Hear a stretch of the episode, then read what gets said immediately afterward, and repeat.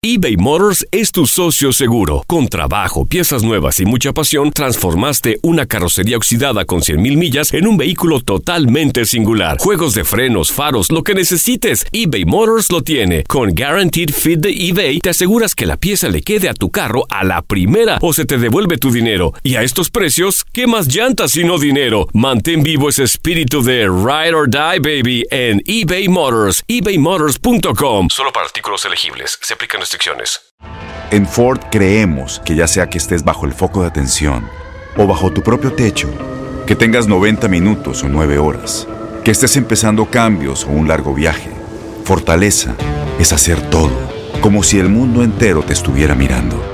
Presentamos la nueva Ford F150 2024. Fuerza así de inteligente solo puede ser F150. Construida con orgullo Ford. Fuerza Ford. Aloha mamá. Sorry por responder hasta ahora. Estuve toda la tarde con mi unidad arreglando un helicóptero Black Hawk. Hawái es increíble. Luego te cuento más. Te quiero. Be All You Can Be, visitando goarmy.com diagonal español. When you buy a new house, you might say, Shut the front door! Winning! No, seriously. Shut the front door. We own this house now. but you actually need to say, Like a good neighbor, State Farm is there. That's right. The local State Farm agent is there to help you choose the coverage you need. Welcome to my crib. no one says that anymore, but I don't care. So just remember, like a good neighbor, State Farm is there. State Farm, Bloomington, Illinois. El siguiente podcast es una presentación exclusiva de Euforia On Demand. Ayer discutimos en este programa en compañía del compañero y amigo Federico de Jesús, quien nos eh, siempre nos informa desde Washington, ya más adelante lo tendremos nuevamente hoy, la eh, carta o el memorándum de administración que eh, envió la Casa Blanca sobre la aprobación de un paquete suplementario de asignaciones presupuestarias que había aprobado el Congreso antes de ayer y que el presidente Trump eh, envió un memorándum en el que objetaba, entre otras cosas, no es lo único que se objetaba allí, los 600 millones de dólares adicionales eh, eh, del programa de asistencia nutricional que se requerían desde la Cámara de Representantes para Puerto Rico como parte del proceso de recuperación de la isla luego de los desastres naturales de Irma y María el año 2017. Yo hoy tengo una, un acercamiento a esta disputa que apenas comienza, que yo creo que debemos discutir más allá de si Trump está loco, más allá de si Trump es racista, más allá de si los demócratas son utilitaristas o son politiqueros, que es la crítica que se oye de lado y lado todos los días sobre este asunto y sobre otras cosas que están pasando en Washington, eh, especialmente por los que son militantes o simpatizantes de uno de los dos partidos norteamericanos. Yo les dije a ustedes aquí hace un par de semanas que Puerto Rico, es más, ni siquiera hace un par de semanas, la semana pasada, que Puerto Rico se iba a convertir en pieza fundamental de la campaña política presidencial del próximo noviembre de 2020.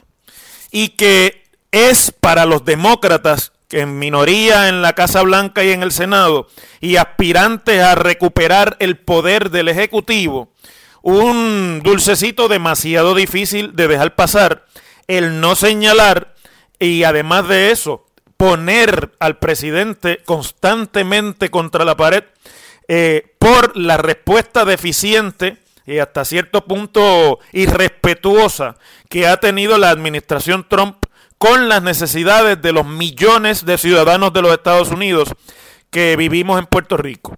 Y eso pues yo creo que es parte de lo que estamos viendo con este asunto.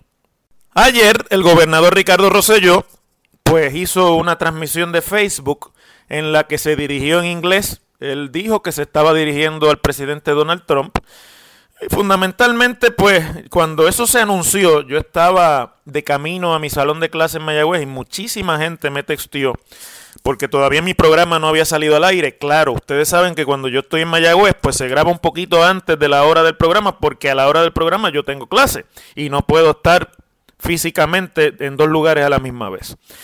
Pero eh, mucha gente pensaba que venía una gran sorpresa y que el gobernador iba a hacer alguna expresión dramática, tipo las que hemos escuchado, por ejemplo, de la alcaldesa de San Juan y otros líderes que más abiertamente han podido quemar o han decidido que la forma adecuada de responder es quemar eh, y poner en vergüenza, como yo creo que, que ya es una cuestión de vergüenza ajena la actitud del presidente Donald Trump. El gobernador optó por una vía más diplomática. Fundamentalmente lo que hizo fue explicar nuevamente allí eh, pues las circunstancias que hacen que a la administración suya y a Puerto Rico las agencias federales la hayan tratado en distinta forma a lo que se han tratado todas las demás jurisdicciones que sufrieron daños en el huracán. Y ojo, no me vengan con la politiquería del estatus aquí porque Islas Vírgenes tiene un estatus aún menos desarrollado que el de Puerto Rico, pero similar y sin embargo ya ellos tienen todas sus asignaciones y tuvieron y están administrando todos sus chavos y no han tenido cuestionamiento alguno del tipo que Puerto Rico ha tenido que enfrentar. Aquí hay un asunto de credibilidad sobre, primero, los procesos de adjudicación de subasta y de contratos y de administración de fondos federales del gobierno de Puerto Rico por las décadas de historial de corrupción, da pena decirlo, pero es así, que el gobierno de Puerto Rico ha tenido en la administración de otros grants federales. Y eso está ahí. Y el presidente Trump se ha refugiado en eso. Y de hecho ha hecho expresiones hasta equivocadas en términos de que nosotros queremos pagar deuda con los fondos de recuperación, cosa que es administrativamente imposible y hasta ilegal. Pero, pues obviamente, como lo que sí es cierto es que las proyecciones de recuperación económica que hizo la Junta de Supervisión Fiscal que van de la mano del plan fiscal, que a la misma vez va de la mano del servicio de la deuda pública de Puerto Rico cuando esa deuda finalmente termine de reestructurarse, pues se basan en gran medida en las asignaciones que se supone que lleguen de fondos federales a Puerto Rico en este año, pues, y que esa se ha visto como una forma de aminorar eh, la severidad de la austeridad en ese plan fiscal, pues me parece que Trump lo ha interpretado indirectamente como que nosotros estamos refugiados en ese espacio que es un tanto artificial de, burbuja temporal, ¿verdad? Eh, para ese argumento, pero que realmente en, en la práctica y legalmente no tiene ninguna, ninguna lógica. Ahora, el gobernador optó simplemente por, al final de sus palabras, solicitarle al presidente Trump una reunión para poderle presentar evidencia de lo que él piensa que es un malentendido, o por lo menos así lo explicó. Si lo piensa o no, pues no sabremos, pero lo explicó así públicamente y dice que existe un patrón erróneo y una grave falta de conocimiento sobre el trato desigual que reciben los ciudadanos estadounidenses de Puerto Rico y sobre el uso de fondos de recuperación en todos los informes periodísticos que se han atribuido a la administración de Trump.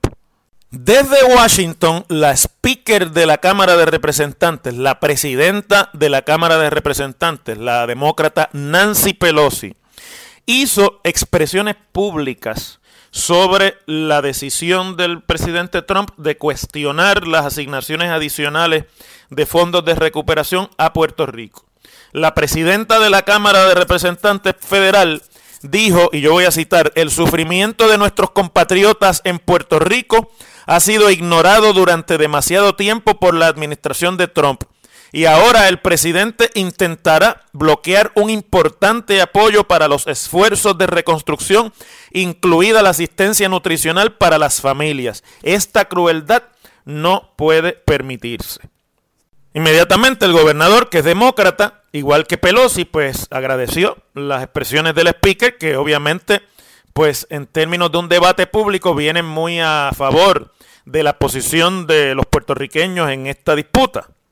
Y no han faltado voces en todo el país que inclusive de los más leales seguidores al, gobernador Roselló, los que de todavía a estas alturas defienden su actitud y su forma de proceder en todos los asuntos, pero en este en particular, ya usted ve que la paciencia, inclusive de los más leales, se empieza a colmar. Y en este momento, en este asunto y en la reacción de ayer del gobernador, el gobernador está más allá de, los miembros de su propia administración y de los que ocupan puestos de confianza en su administración no tiene eco en términos de su estrategia, ni de sus palabras, ni siquiera en ciertos sectores del Partido Nuevo Progresista. Ya hay gente dentro del Partido Nuevo Progresista con influencia diciéndole al gobernador y reclamándole que la estrategia es comenzar a actuar en los tribunales para que ante demandas en el foro federal la administración tenga que cumplir con la letra de las leyes que aprobaron las asignaciones porque el asunto no es solamente lo del PAN. El asunto es que en esta semana también salió a relucir que es política de la administración y eso causó, entre otras cosas, la renuncia de la subsecretaria de la vivienda republicana y de confianza. Arrastrar los pies con la ayuda federal ya aprobada por el Congreso, lo que en cualquier caso es ilegal.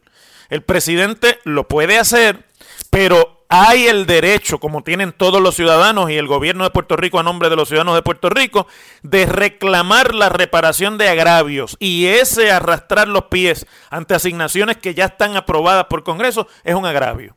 Es un agravio del peor de los tipos. Ahora, no debemos perder de posición el ambiente que se está dando en Washington, D.C. en estos días el presidente y el Congreso, especialmente la Cámara, están en una guerra ya no solamente sobre las asignaciones del muro, sino que la prolongación del cierre del gobierno federal, que a estas alturas ya ha durado más que ninguno otro en la historia de los Estados Unidos, ya lleva más de 25 días cerrado el gobierno,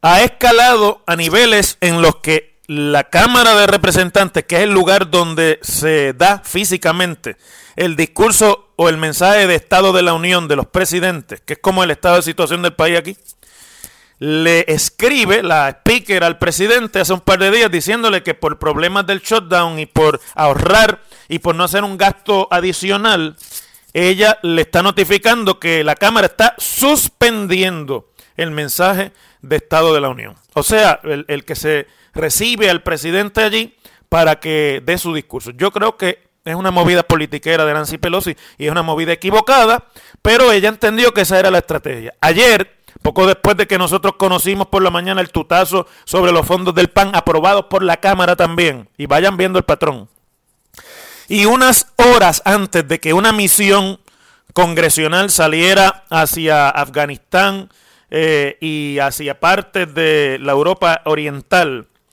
el presidente envió una carta a la speaker anunciándole que estaba ordenando que el viaje no se diera. ¿Por qué el presidente puede hacer eso? Pues porque los congresistas viajan en aviones de la Fuerza Aérea y el comandante en jefe de la Fuerza Aérea, igual que de todas las Fuerzas Armadas, el presidente. Que él estaba ordenando que ese vuelo no se hiciera y ese viaje no se hiciera. Invitó a Pelosi a coger un avión comercial y pagarlo con fondo del Congreso, se entendía. Pero le dijo, no, pero yo lo que quiero es que te quedes aquí en Washington para que nos sentemos a negociar sobre esto del shot. El presidente está obviamente tratando de jugar la carta de la mano dura, ¿no? Y de eh, una actitud que en psicología se llama agresiva pasiva. Y aquí en Puerto Rico le llamamos la estrategia de cuchillo de palo. Pero lo que quiero recalcarle a ustedes aquí es que en el medio de ese juego ha caído, ha caído presa la necesidad del pueblo de Puerto Rico por fondos de recuperación. Los demócratas, conscientes de cuál es la actitud de la Casa Blanca, hacen las asignaciones y buscan el tipo de respuesta que el presidente dio ayer, que tiene un valor no ahora, sino más adelante en la campaña política incalculable para desprestigiar y para, bueno, no para desprestigiar porque desprestigiado está bastante ya, para exponer al presidente Trump como un enemigo de Puerto Rico y en este caso un enemigo de Puerto Rico es un enemigo de los latinos, que es un grupo de electores que curiosamente en la elección de 2016 no estuvieron todos con el Partido Demócrata. Y en gran medida parte del que los latinos no se activaron con los demócratas es la responsabilidad o es ahí ya se parte de la razón por la cual Donald Trump pudo llegar a la presidencia. No hubo el activismo necesario, ni lo hubo tampoco eh, de otras minorías étnicas en los Estados Unidos. Lo hubo ahora en la elección de mitad de término y ustedes ya vieron los resultados en la Cámara de Representantes, aunque en el Senado no se logró el mismo resultado. este debate y el asunto de Puerto Rico va a escalar. Oigan que se lo estoy diciendo hoy, viernes 18 de enero. Esto se va a recrudecer, nos van a bloquear más asignaciones, no vamos a tener acceso. Yo dudo mucho que el presidente siquiera le conteste ayer la, petición de ayer al gobernador. Seguramente la ignorará, pero más dudo todavía que le den una reunión para que vaya allí a explicar, porque eso básicamente es un photo op para el gobernador y Trump no juega así. A Trump le gustan los photo-ops para él. Y lo que estoy planteándoles aquí, a riesgo de que me empiecen a criticar, ya yo sé que voces en Puerto Rico, es que en la práctica la necesidad de los puertorriqueños ha caído presa de la lógica electoral de demócratas y de republicanos de camino al 2020. Y lo que viene ahora, en este caso y en otros, es lo que en Estados Unidos llaman un gridlock, un tranque. Si nos iba mal, yo les aseguro que esto va a escalar y que esa, esa realidad de que nuestra necesidad está aprisionada, está apresada en la, en la politiquería de Washington, D.C., no le conviene al pueblo puertorriqueño. Las cosas como son. Bueno, en la saga de las vistas para validar la vista o eh, ante el tribunal para validar el acuerdo al que llegó la Junta de Supervisión Fiscal con los bonistas de la Corporación del Fondo del Interés Apremiante, COFINA, en Puerto Rico. Ayer hubo un desarrollo interesante hacia el final del día que no creo que sea una manera de predecir el resultado de lo que finalmente se va a decidir allí, porque la jueza pues eh, concedió unos términos adicionales para que se le sometan alegatos y entonces ella hacer su resolución o enviar su lo que llamamos comúnmente el fallo. Y por eso pues digamos que técnicamente la jueza ayer se reservó el fallo hasta que no se le contesten ciertas preguntas. La más importante la que para mí eh, es una pregunta eh, fundamental que va a la médula de todo este proceso es si ella como jueza federal de quiebra eh, o por lo menos que tiene asignada la quiebra de Puerto Rico bajo el capítulo 3 tiene, escuchen esto, la autoridad para dar una ley, a dar a una ley aprobada en Puerto Rico la fuerza de un estatuto federal. ¿Por qué?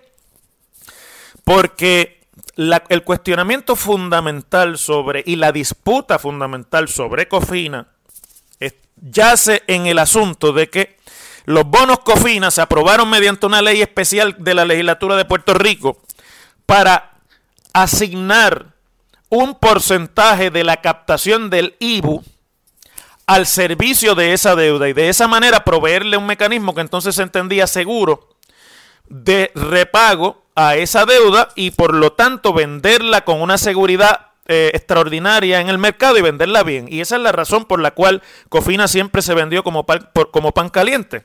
Pero al incluirse Cofina dentro del proceso de capítulo 3, pues esa deuda básicamente se puso al nivel del resto de la deuda pública de Puerto Rico y eso creó una disputa de si el gobierno podía y es constitucional bajo la constitución de Puerto Rico decidir que una parte del recaudo del IBU que de otra manera iría al Fondo General del Gobierno Central puede desviarse para eso dándole preferencia, porque bueno, en términos generales la legislatura puede hacer lo que quiera con los recaudos, pero el, argumento aquí es si al hacer eso no le estaba dando preferencia a esos bonos por sobre el resto de los bonos que se venden bajo deuda constitucional o las famosas obligaciones generales, que la constitución dice que son los que tienen preferencia de repago en caso de que falten los recursos económicos o los recursos fiscales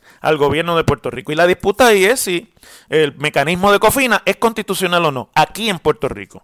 Pero al incluirse en capítulo 3, lo que se decida sobre ese acuerdo se convierte en un estatuto federal decidido por un tribunal y tiene fuerza de ley por encima de la constitución de Puerto Rico y por encima de las leyes que apruebe la legislatura de Puerto Rico. Entonces la jueza quiere que la convenzan legalmente los abogados de las partes, especialmente de los que se oponen al acuerdo, de que ella puede, mediante una decisión judicial, alterar las leyes de Puerto Rico y la constitución de Puerto Rico para el beneficio de unos acreedores? Esa es una pregunta constitucional bien complicada y manda esto desde el punto de vista de la argumentación constitucional a Square One. Yo no creo, sin embargo, que esto quiera decir que la jueza va a fallar en contra del acuerdo. Simplemente aquí la jueza que ya sabemos que es muy cuidadosa, que ya sabemos que es muy metódica, que ya sabemos que es muy apegada a los términos de la ley que le da a ella el poder de presidir esos casos, o sea, la ley promesa, ella está cubriendo todas las bases. Y en un intercambio que se dio con unos ciudadanos que fueron allí a oponerse al acuerdo, la jueza le preguntó a los abogados de la Junta de Supervisión Fiscal si, si, la Junta le estaba pidiendo a ella reescribir, escuchen esto, reescribir la constitución de Puerto Rico.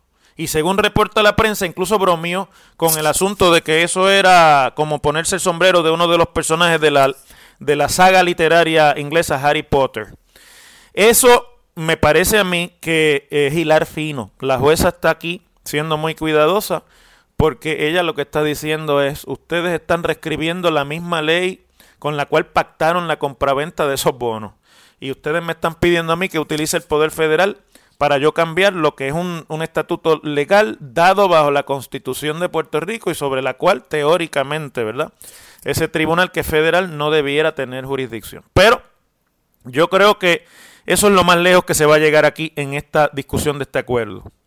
La otra cosa interesante que hizo la jueza ayer fue que dejó claro que no le iba a dar paso a una petición de orden para eximir de responsabilidad a los funcionarios y otros participantes que fueron parte de las estructuraciones de deuda cofina. Porque ahora está todo el mundo sacando el behind de este asunto. Y aquí está todo el mundo tratando de jugar política en Puerto Rico con el asunto.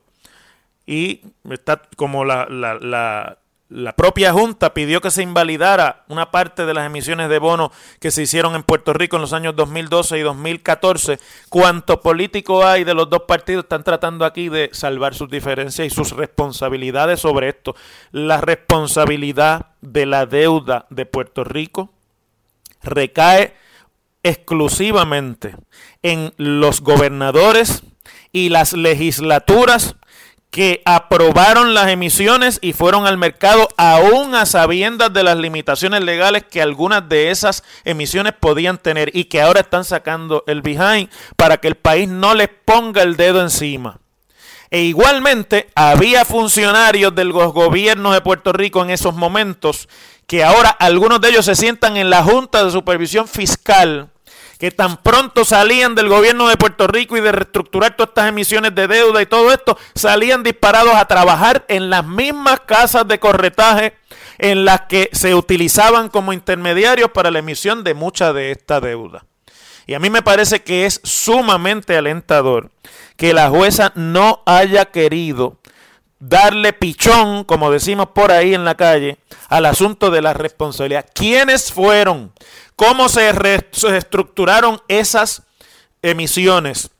¿Qué se ponía en esos prospectos de deuda? No solamente de COFINA ni de las eh, obligaciones generales, de las corporaciones públicas como la Autoridad de Energía Eléctrica y Acueductos y la Universidad y otras muchas de las cosas que se ponían en esos prospectos se ponían a sabiendas de que eran falsas y se estaban usando subterfugios para engañar o por lo menos para ir con argumentos solapados a un mercado que de otra manera no hubiese prestado o hubiese tenido que negar su, el, el, crédito. Pero ¿saben por qué no lo hacía? Porque en el otro lado estaban también guisando, el mercado también guisa, si la adicción de coger prestado no es solamente de los que piden el préstamo, sino de los que prestan también, sobre todo de los buitres. Y en ese sentido, pues yo creo que la jueza ha abierto ahí y podría abrir ahí una caja de Pandora porque eso es necesario. Esto es como cuando ha habido acuerdos para, eh, después de las grandes dictaduras del mundo en el siglo XX y hubo transición a la democracia, acuerdos de silencio y de paz para olvidar el pasado. Sí, pero a las víctimas de esas dictaduras nadie les ha eh, resarcido el daño de haber perdido a sus familiares. Y yo creo que esto es comparable, aunque obviamente no se trata del mismo tipo de, violación de derechos.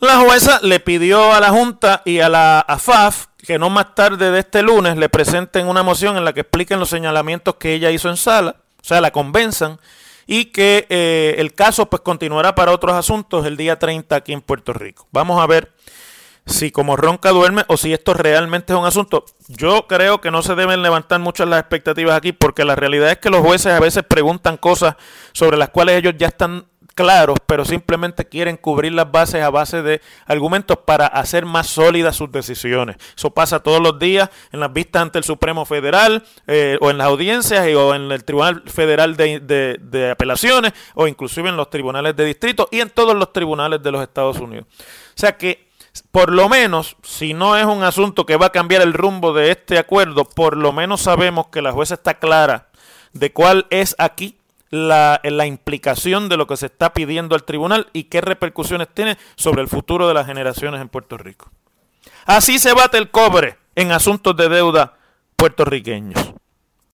El pasado podcast fue una presentación exclusiva de Euphoria On Demand. Para escuchar otros episodios de este y otros podcasts, visítanos en euphoriaondemand.com. Aloha mamá, ¿dónde andas? Seguro de compras. Tengo mucho que contarte. Hawái es increíble. He estado de un lado a otro con mi unidad. Todos son súper talentosos. Ya reparamos otro helicóptero Blackhawk y oficialmente formamos nuestro equipo de fútbol. Para la próxima te cuento cómo voy con el surf y me cuentas qué te pareció el podcast que te compartí, ¿ok? Te quiero mucho. Be All You Can Be, visitando goarmy.com diagonal español. Boost Mobile tiene una gran oferta para que aproveches tu reembolso de impuestos al máximo y te mantengas conectado. Al cambiarte a Boost, recibe un 50% de descuento en tu primer mes de datos ilimitados. O, con un plan ilimitado de 40 dólares, llévate un Samsung Galaxy A15 5G por $39.99. Obtén los mejores teléfonos en las redes 5G más grandes del país. Con Boost Mobile, cambiarse es fácil. Solo visita boostmobile.com. Boost Mobile, sin miedo al éxito. Para clientes nuevos y solamente en línea, requiere AroPay. 50% de descuento en el primer mes requiere un plan de 25 dólares al mes. Aplican otras restricciones. Visita Boost mobile.com para detalles. Corran la voz, porque la venta para amigos y familiares de JCPenney está de vuelta. Y esta semana tenemos un cupón de 30% extra para que prepares a tu familia y hogar esta Pascua. Estos son ahorros adicionales por encima de nuestros precios bajos. Además, comparte el cupón con quien tú quieras, porque siempre es mejor cuando ahorramos juntos. JCPenney, tallas y estilos para todos. Oferta válida del 11 al 17 de marzo. Aplican exclusiones. Detalles en la tienda jcp.com. Este abril te invitamos a nuestra feria virtual Univisión Contigo rumbo a la universidad. Conéctate virtualmente con representantes de colegios y universidades en la costa este, desde Nueva York a Florida. Aprende sobre ayuda financiera, becas y otros recursos para continuar tu educación. Regístrate para asistir y para la oportunidad de ganar una tableta. Te esperamos en Univisión Contigo rumbo a la universidad del 3 al 9 de abril. Regístrate ya en univision.com diagonal universidad.